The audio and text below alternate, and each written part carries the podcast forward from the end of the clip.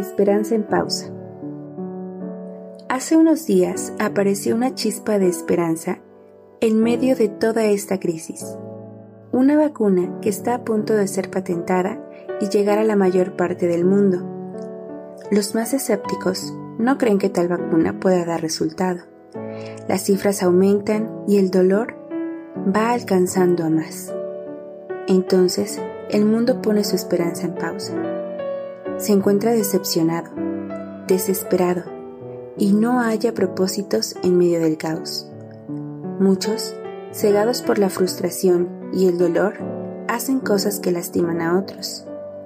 Escuchamos acerca de la maldad en el mundo entero y vemos cómo se vuelve casi imposible mantener la esperanza.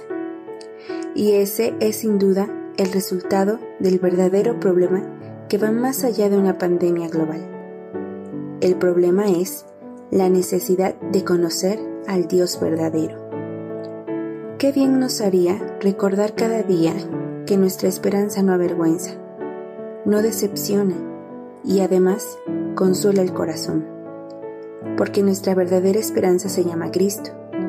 Mirarlo a Él nos ayudará a no acostumbrarnos a lo que día a día vemos que está mal y nos guiará actuar de la mejor manera, aquella que más le honra. ¿Cómo está nuestra esperanza hoy?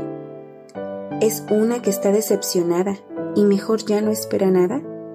¿O es una que aguarda a ver los propósitos que hay en la voluntad de su Señor? Romanos capítulo 5 versículo 5 Y la esperanza no avergüenza porque el amor de Dios ha sido derramado en nuestros corazones por el Espíritu Santo que nos fue dado.